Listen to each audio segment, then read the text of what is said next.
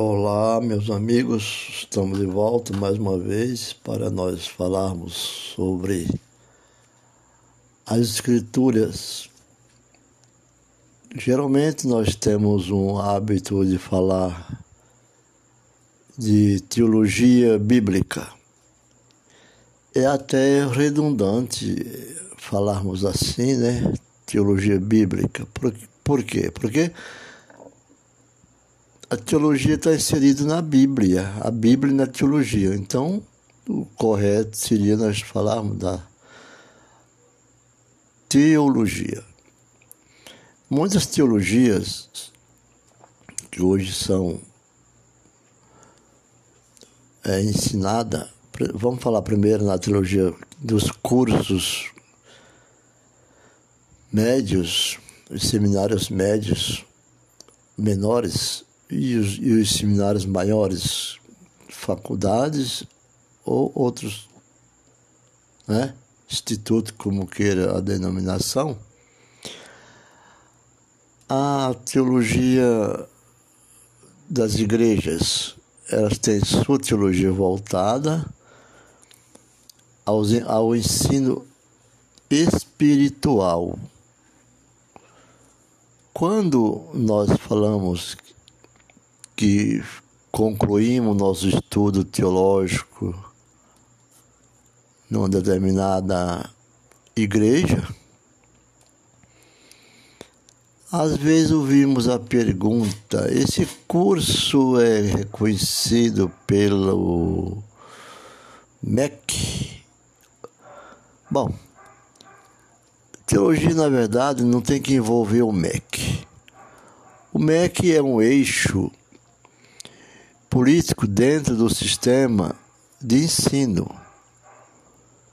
E esse sistema faz com que muitas coisas sejam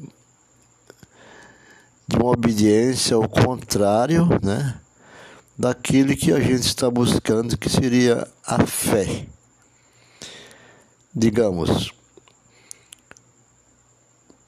primeiro ano de teologia em uma escola ou numa faculdade ou no instituto que seja regido através da igreja, jamais nós vamos é, entrar com eixo de ciência, ciências bíblicas.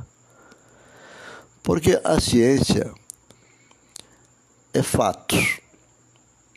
A ciência trabalha com fatos. E há muitas coisas na Bíblia que ela é espiritual, é, são através da busca né, espiritual de cada um. Vejamos, nesse caso, quando dissemos logo em Gênesis que o homem foi feito do barro, ver um professor que não é, é espiritualista é voltado para a ciência e diz assim: você vai acreditar que o homem é feito do barro? E isso deixa com uma confusão naquele aluno. E o aluno, com o tempo, passa também de tanto ouvir, passa a desacreditar. Então, muitas escolas, como o Estado é laico, mas muitas escolas colocam o eixo de teologia dentro da escola subordinado ao MEC. para poder você sair graduado e conseguir um certo nível para concurso e etc. Mas como é, clérigo, clérigo tem que ser um curso espiritualizado dentro da igreja evangélica porque muitas vezes nós, nós ouvimos dizer assim: no Velho Testamento, não havia a salvação. Porque era a lei, e a lei era a justiça, e a justiça tinha uma obrigação de condenar. E Deus dava bênção às pessoas, prolongava a sua vida, como nós vimos, lemos nos textos bíblicos. Quando Jesus veio, que se, que se começa ali na cruz do Calvário, a, a era da graça começa ali no Calvário. Mas nós vemos que na história sagrada, muitas pessoas foram salvas. E já existia o Espírito Santo de Deus, formado desde Adão, porque de Abraão, de Isaac, de Moisés, agiu sempre. A salvação de Moisés foi através do Filho de Deus, foi Jesus que havia já como Espírito Santo. A, a por exemplo, há outras mulheres salvas por Jesus. Tanto que Isaías já falava, aquele que vinha, que virá. Então já era anunciado Jesus, mas Jesus tinha que fazer homem, carne, para habitar entre as pessoas. Os judeus tinha, tinham, né, seja como for, não estou não tô discordando da ciência bíblica, a ciência de Deus e a ciência dos homens. Mas a ciência volta muito em fatos. E tem coisas nas escrituras, ainda que foi provado hoje com a, a lei do carbono, a lei com a formação das leis da arqueologia, da antropologia e outros meios, né? Seja como for. Mas por volta do final do século I, primeiro depois de Cristo, os judeus eles reconheciam como canônico 22 livros ou 24 livros, cujo conteúdo, embora dividido em mais livros, que seria em número de 39, é o mesmo presente no Antigo Testamento das Bíblias, hoje chamadas evangélicas. Entendeu? Eu estou respondendo uma pergunta que me fizeram né, sobre o, o início desse pensamento teológico. Então, é a mesma das Bíblias evangélicas chamada hoje. Diga-se de passagem que a, a decisão dos judeus quanto ao cânon, a chamada verita hebraica, foi seguida por Jerônimo, um historiador, Jerônimo, e o tradutor da Vulgata, e pelos reformadores do século XVI. Por exemplo, um deles foi Calvino e Lutero. A decisão dos judeus fez Jerônimo. Com a decisão dos judeus, fez com que Jerônimo e os reformadores verem como canônicos os mesmos livros reconhecidos pelos judeus e a considerar como não inspirado os demais livros. É, é dado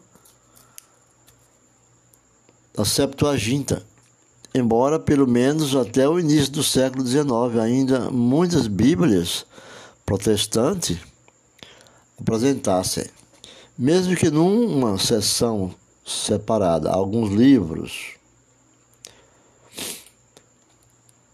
não constavam no cânon judaico.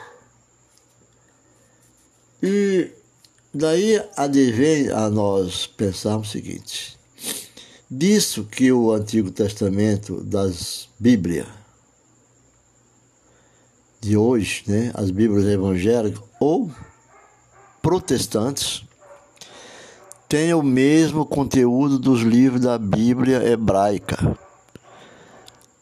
Dizendo, falando melhor, já as Bíblias católicas têm um cânon diferente do Antigo Testamento. As Bíblias da católicas têm um cânon diferente do no Antigo Testamento. Porque a opção do Concílio de Trento também no século XVI, século de Lutero, século de Calvino, foi adotar o cânon grego das escrituras, mais extenso que do que o cânon judaico, tornando assim o cânon judaico menor que o cânon grego. Então, a lista mais antiga das escrituras canônicas do Antigo Testamento é de cerca de 170 anos depois de Cristo. Quase dois, quase dois séculos. E foi feita por um estudioso cristão. Isso dá a nós dizer que é a fé que faz o compreender do chamado. Então, o estudioso cristão é chamado de Milito de Sardes, onde nós temos tem também uma igreja de Sardes, né? Esse era o nome daquele estudioso no, de, no ano 170 depois de Cristo, que feito por, por ele né, a escritura canônica do Antigo Testamento. Tanto pelas referências encontradas no Novo Testamento, como pela lista transmitida por Melito de Sardes, vemos que Deus tinha feito com que os cristãos reconhecesse um conjunto de livros do Antigo Testamento como os seus livros, inspirados. No entanto, os limites exatos dessa coleção sempre permaneceram em discussão, o que pode causar estranheza a alguns. Nesse ponto, é salutar pensar na história da igreja. Isso é mais importante. E nos seus personagens, muitos dos quais, embora renomados heróis da fé, manifestaram dificuldade com o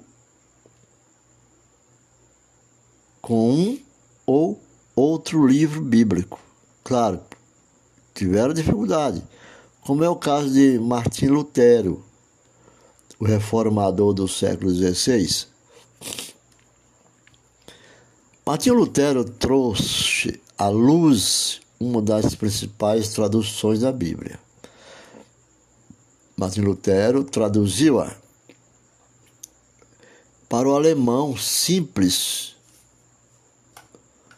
Para o alemão simples. Naquela época, popular, querendo que crianças e adultos tivessem acesso à sua leitura e pudessem mesmo ser alfabetizados pela Bíblia.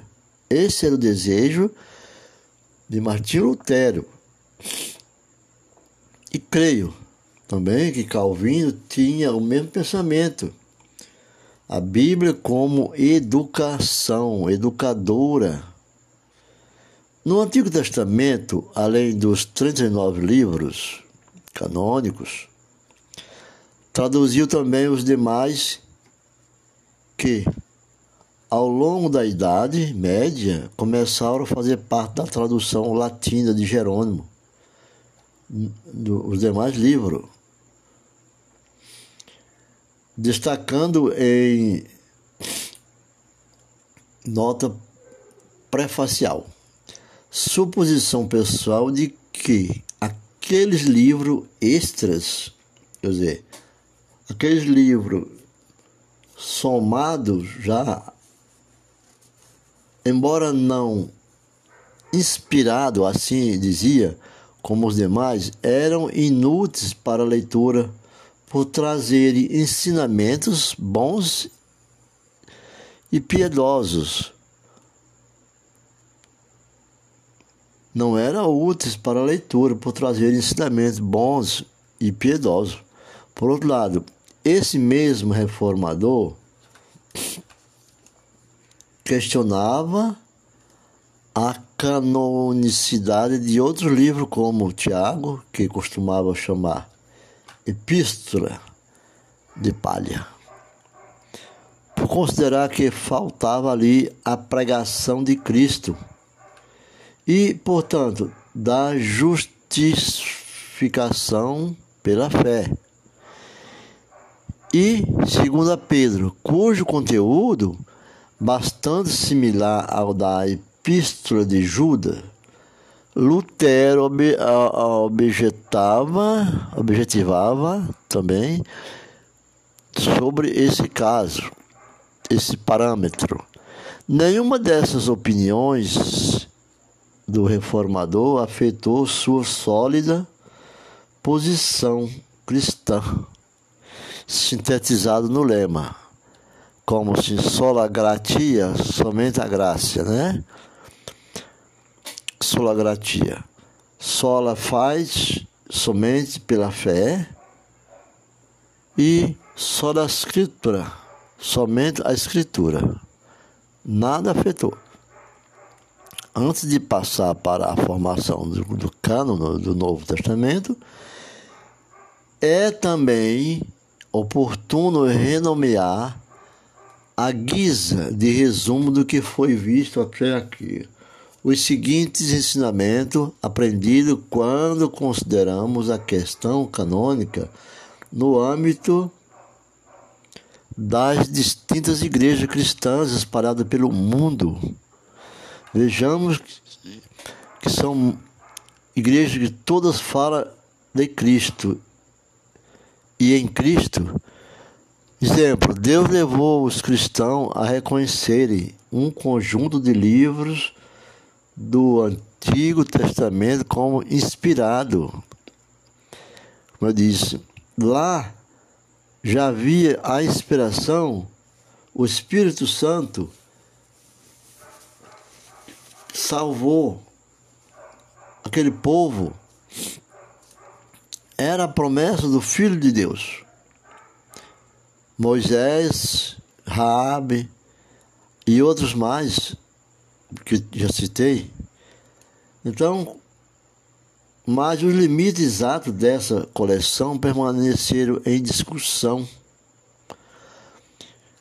Por exemplo, há denominações cristãs que reconhecem como canônico alguns livros a mais. Outras alguns livros a menos. Mas é sempre assim. Todas as igrejas cristãs, no entanto, são unânimes a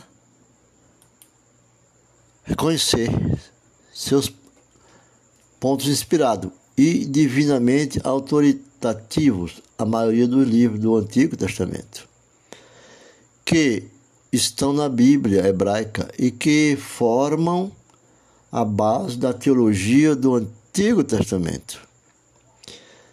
Veja que eu não estou falando da teologia bíblica, dos testamentos. Por exemplo, a Veritas hebraica foi um postulado surgido no judaísmo, num tempo em que este claramente se afastou do cristianismo, o hebraico, o judaísmo, né? Se afastou do cristianismo. Por causa disso, alguns estudiosos cristãos contestam a adoção do veritas hebraica ou contestam o cânon, o cânon hebraico como argumento legítimo e definitivo a favor do, de um Antigo Testamento, com 39 livros da Bíblia cristã. Da Bíblia cristã. Pontos de disseção entre as igrejas cristãs, em geral, estão em passagem bíblica dos livros aceitos como canônico por todas. Então, não é o caso de nós dizermos a teologia bíblica. A teologia é a história do conhecimento de Deus no novo, do Velho, do Antigo e do Novo Testamento. Também no caso do Antigo, do Novo Testamento, não encontramos qualquer referência em uma lista dos 27 livros, considerado inspirado por Deus, no Novo Testamento. São 27 inspirados por Deus e autoritativo para a igreja cristã. Por volta do ano 95 depois de Cristo, todos os 27 livros, todos os 27 livros do Novo Testamento reconhecido como canônico por católicos, romanos e protestantes, já haviam sido escritos historiadores e pregadores da igreja que citavam os escritos dos apóstolos e evangelistas. E a coleta de cópia dos primeiros manuscritos nos permitem intuir que o conteúdo básico dos evangelhos canônico e de boa parte das epístolas era de conhecimento maior. As epístolas têm um ensinamento mais, um conteúdo mais completo às vezes, porque chamam mais atenção. E são parte das igrejas locais espalhadas pelo Império Romano, já nos primórdios do século II. Um exemplo de Irineu de Lyon, um dos pais da igreja cristã, por volta do ano 180 depois de Cristo. Ele menciona serem quatro os evangelhos aceitos pela cristandade, os mesmos hoje presentes no cânon de todas as denominações cristãs.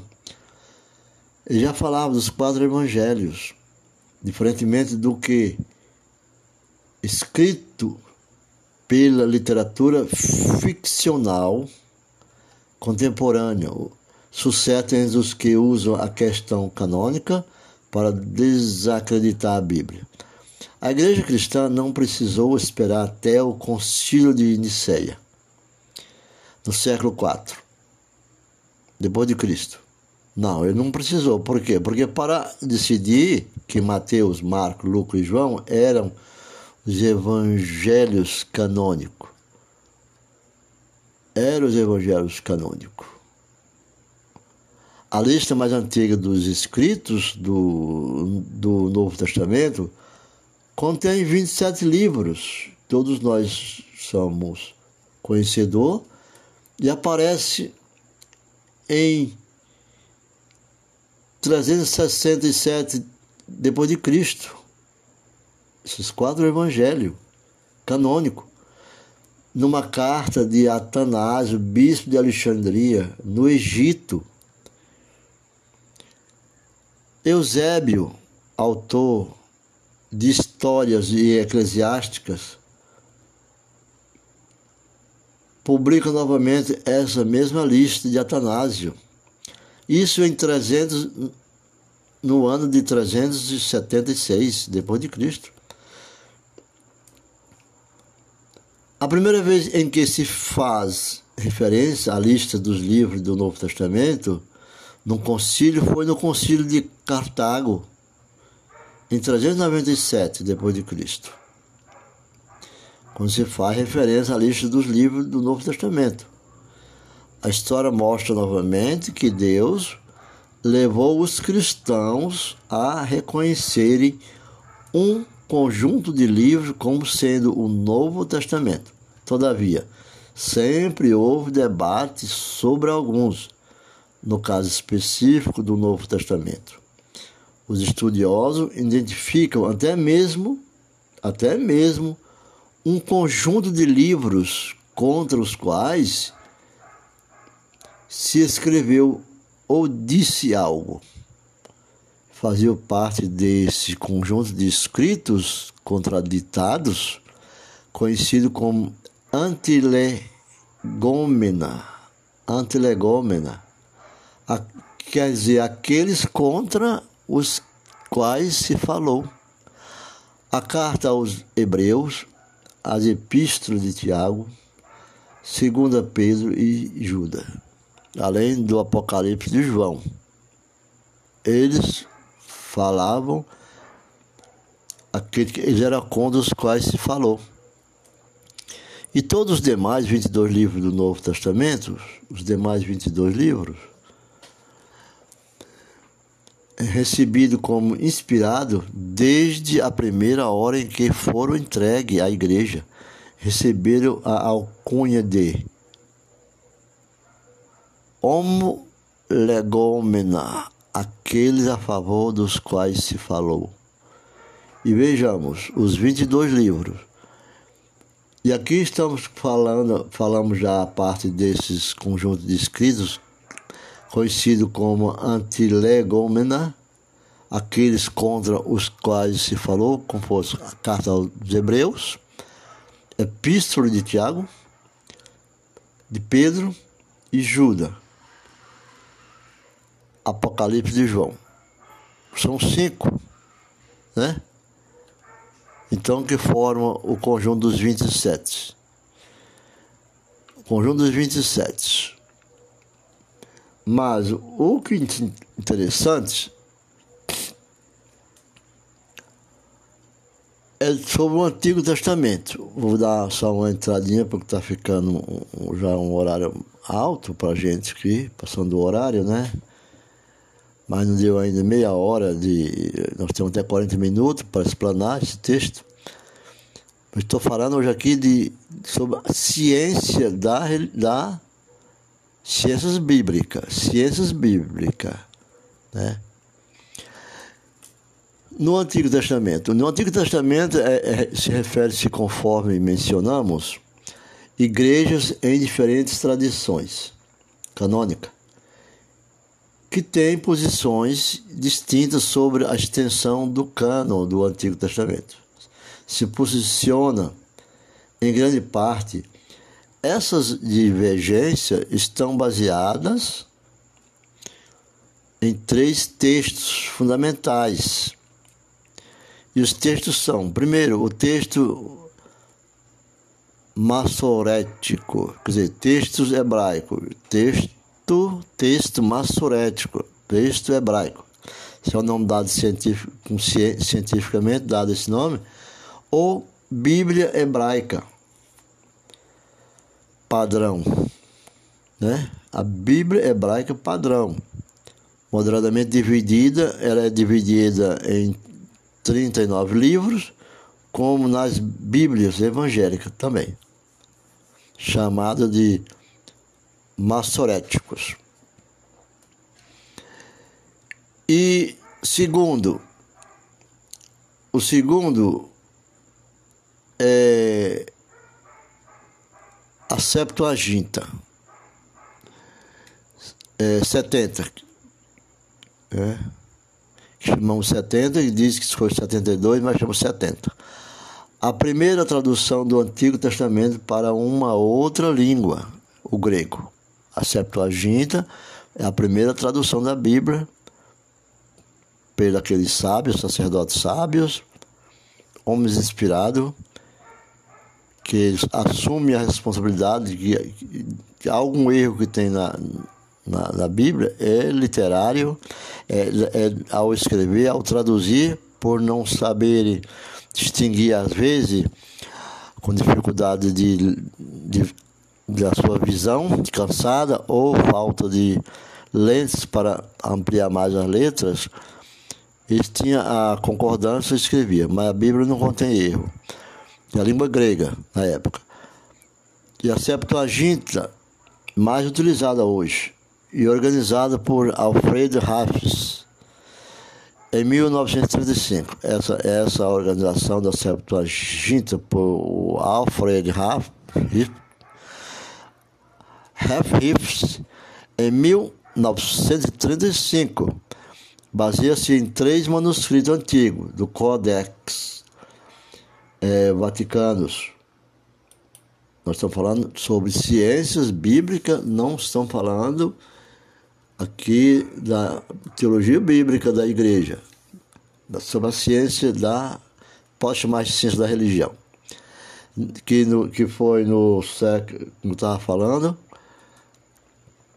no Codex Vaticanos, o Codex Vaticano do século IV depois de Cristo, é um Codex sináticos, século IV também depois de Cristo, e o Códex de Alexandrinos, do século V, V, né? Depois de Cristo, que contém 53 livros. Além daqueles apresentados na Bíblia hebraica, padrão, que falamos há pouco, há outros 14 livros, entre, dentre os quais eclesiásticos, sabedoria, Judite, Tobias, Baruch, os livros dos Macabeus, entre outros. Então, esse é um concílio de Alexandria, do século V, que contém 53 livros. Esse livro de Tobias, ou Tobi, é um livro que tem muitas alegorias coisas lindas, histórias impressionantes, a história folclórica. Esse livro foi tirado do livro, dos livros da Bíblia evangélica, porque ele conduz a uma linda história, mas não tem a inspiração que nós buscamos pela fé. Alguns dos livros da Septuaginta, como primeiro a Esdra e 3 e 4 de Macabeus não faz parte do cânon reconhecido pela Igreja Católica. Eles não faz também. É Esdra e Macabeus, 3 e 4. A Igreja Romana, a Católica Romana, não, não reconhece, mas são considerados canônicos por uma ou outra das igrejas ortodoxas. Então vem a Vulgata. A Vulgata é a tradução de Jerônimo é, é, para o latim, que em 1546, por, por decisão do Concílio de Trento, na Itália, né, tornou-se a Bíblia oficial da Igreja Católica Romana. Então, é a tradução de Jerônimo que fez a Igreja Católica Romana adotar essa Bíblia, a Vulgata oficializada pelo Concílio. Apresentava um Antigo Testamento é, é, de Trento, né? Concílio de Trento, um Antigo Testamento com 46 livros. 39 no primeiro cânon ou protocano, protocânon primeiro, né? E sétimo, assim chamado segundo cano, ou deuterocânico, deuteronômio, cânon. Deutero, os sete. Ó, são 39 livros do primeiro cano e mais tem o protocolo e sete do assim chamado segundo cânon ou deuterocânon. Então, são a história voltada que muitas igrejas diferenciam por adotarem essas divergências. Como o Novo Testamento, as divergências são menores. No Novo Testamento são, de, são menores. Quem está pelo Velho Testamento, baseado nos hebreus, nos judeus, no judaísmo, tem essa grande maior divergência de que os, as divergências são menores ou praticamente inexistentes no Novo Testamento. Né? Inexistente. Por exemplo, Bíblias em português. No contexto brasileiro, há predominância de duas tradições canônicas: a católica romana e a protestante ou evangélica. O Novo Testamento tem esses dois predominantes de duas tradições canônicas, católica, romana e a protestante, ou seja, a evangélica. Quanto ao número de livros, dos, número, na ordem dos livros, a, as Bíblias católica e romana seguem, católica e romana segue a tradição da Vulgata em sua revisão Sisto Clementina de 1592. Veja bem que ali bem ali pertinho Lutero já estava, né, vendo tudo isso, né, de Calvino, apresentando 73 livros, 46 livros no Antigo Testamento e 27 no Novo Testamento. Ao seguirem a ordem estabelecida na Vulgata para os livros do Antigo Testamento, as Bíblias católicas procuraram ou procuram apresentar o conteúdo em progressão histórica dos fatos, começando por Gênesis. Essa é o, é, é, é, é o, o livro do Antigo Testamento das Bíblias católicas. Elas vêm a progressão começando por Gênesis, o livro dos começos, né? E terminando em Malaquia, o profeta mais próximo dos acontecimentos do Novo Testamento. Ou seja, o último livro do, do Antigo Testamento. A católica. Já as Bíblias protestantes ou evangélicas seguem a Bíblia hebraica quanto ao número de livros do Antigo Testamento, ou seja, 39 aonde do Antigo Testamento, 39, com a diferença do, do, do 73 aqui 46 do Antigo, do Antigo Testamento. Aqui são 46 do Antigo Testamento. 46 e aqui são 39, quer dizer, são sete livros de diferença do Evangelho protestante. Quanto à ordem, porém, seguem a Vulgata. Eles obedecem a sugestão de, daquela tradução para a progressão histórica da revelação profética. Por isso eu falo às vezes a teologia histórica, porque ela vem contando a ciência, né? Tomando ciência. Isso não quer dizer fé, mas nós acreditamos, nós temos que acreditar pela fé e aprender para nós ensinarmos as pessoas a acreditar pela fé, não pela obediência, talvez imputada a nós por um termo político. Veja que nós não temos política aqui dentro.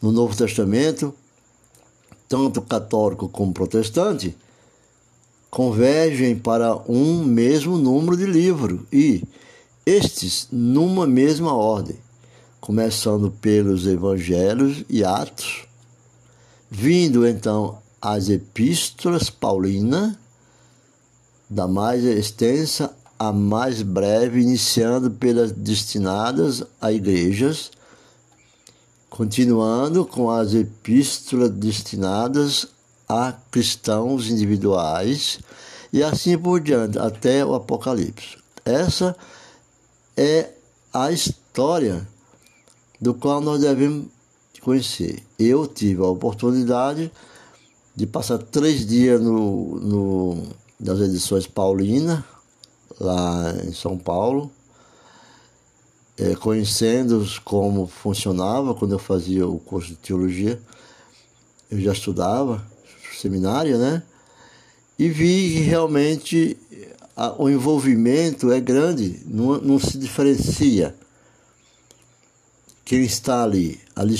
Quem vai é para conhecer a palavra do Senhor.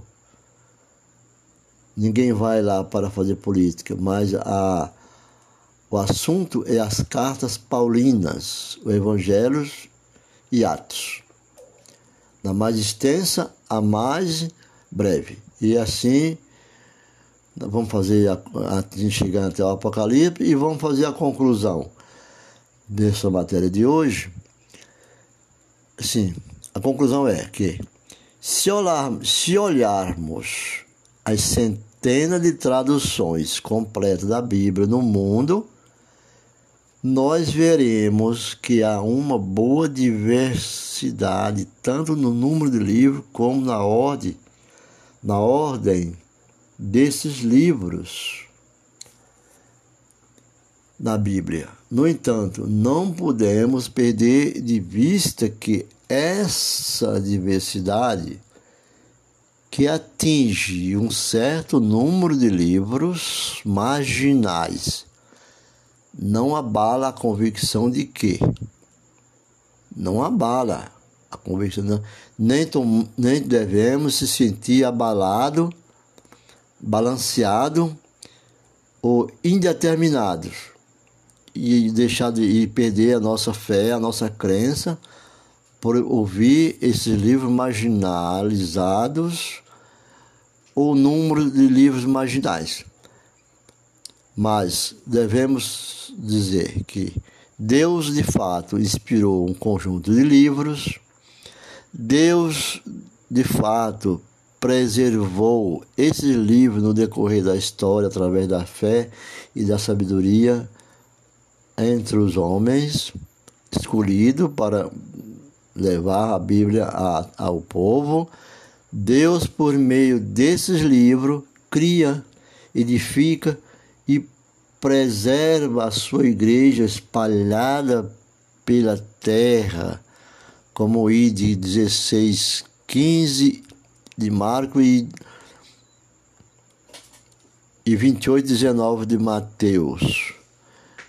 Essa é a disciplina para o evangelista, para o missionário, para os pastores, mas aqui nós não vamos falar de pastores, que o nosso pastor é Cristo, mas os missionários evangelistas, a palavra do Senhor. E Deus, por meio desses livros editados, partimos desde João Ferreira de Almeida, no poder do Espírito Santo, leva as pessoas a terem um encontro com Jesus Cristo, o Filho de Deus, a palavra encarnada. Milênios de história não esgotaram e nem se esgotará, nem se esgotarão a curiosidade e as discussões em torno da questão canônica. Porque é assim. E, e parece que isso tende a continuar assim até a volta de Cristo. Que nós confessamos ao corpo e o sangue de Cristo, quando nós participamos da Santa Ceia, nós estamos buscando a volta de Cristo, da promessa, do momento que partiu né, o pão até a sua volta. Que cada cristão faça uso condigno e assíduo das escrituras conforme a tradição, conforme a tradição canônica adotada por sua igreja, fazendo da palavra sagrada a regra de fé, nada mais do que envolver numa religião científica, uma religião de ciência e vida para todos os seus dias, até que Cristo venha e Cristo voltará. Como se diz, vem, Senhor Jesus. Amém. Então, esse livro para aprofundar, nós temos que procurar ler sobre David Alexander, né, sobre o manual bíblico da, da Sociedade Bíblica do Brasil. São edições de 2008. É, David Alexander. É um livro que recomendo para que você se aprofunde-se no tema. É um manual bíblico escrito no Brasil, não é importado. E vamos crescer e gritar em nosso coração: Vem, Senhor Jesus. Amém. Fica com Deus, espero ter ajudado nessa madrugada. Escolhi essa madrugada de silêncio para levar até vocês a palavra do Senhor e esse conhecimento das Escrituras Sagradas. Fica com Deus e até a próxima.